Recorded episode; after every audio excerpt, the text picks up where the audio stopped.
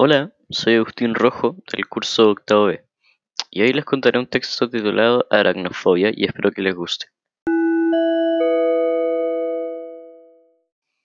El texto lo saqué de Wattpad por un usuario llamado Primellado y bueno, resulta que para la gran parte de la población pocas cosas son más consideradas o más aterradoras que una araña o una tarántula.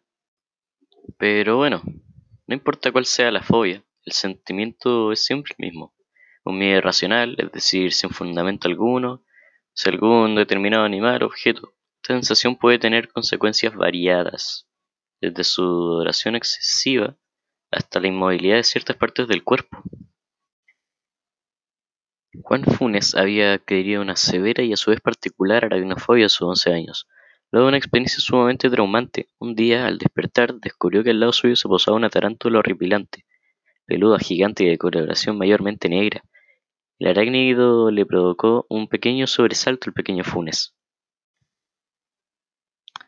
quien padeció por primera vez los efectos de la aracnofobia que iba a acompañarlo durante toda su vida. En un momento no podía mover ninguno de sus dos brazos. Y fue entonces cuando consideró necesario apelar el recurso de pedir ayuda a sus padres y lidiar con el pequeño animal. Y así lo hizo. Efectivamente, la madre de Funes ágilmente erradicó aquel pequeño arácnido que tanto pánico le había causado. El niño, luego de haberse tranquilizado de aquella experiencia, comenzó a hacerse preguntas a él mismo. ¿Por qué había reaccionado de tal manera a un animal que fácilmente pudo haber matado? Él y su familia vivían en la selva misionera, donde fácilmente uno puede encontrar arañas de todas las formas y colores. De hecho, Funes ya había interactuado con miles de arañas en su vida, pero nunca una tan grande. Sin embargo, por alguna razón inexplicable, esta tarántula la había inmovilizado. Este hecho debería indicar que había algo en particular en ese individuo, ¿no? Que lo afectó tan profundamente. Y a favor de esta teoría podemos decir que es la primera vez que había ese tipo particular de araña. ¿Qué rasgos de la tarántula lo habían paralizado? Ahora nos situaremos en el futuro, donde Funes ya tiene su vida hecha. Funes se dirigía hacia el campo a rastrear la tierra. Dolor de cabeza comenzó a molestarlo y igualmente trabajó hasta las 12. Habitualmente estaba destinada para el almuerzo.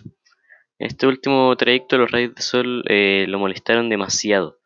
Esta vez el Funes eh, cayó rendido al piso por tanto calor. Pasaron unos cuantos minutos y Funes ya había recuperado la conciencia. Al despertar, enfrentó el más temido miedo que ha tenido en su vida, una tarántula, precisamente de la misma familia de la que había venido la otra vez. Llevaba casi 20 años sin ver una.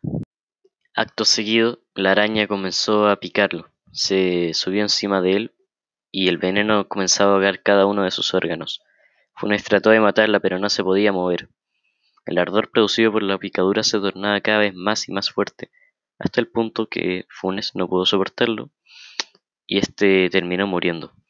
Aceptó entonces su muerte, causada por aquel insignificante arácnido que lo había embrujado 20 años atrás. El clima era sofocante. Lentamente comenzó a perder la noción del espacio-tiempo. Su corazón se detuvo y su respiración cesó.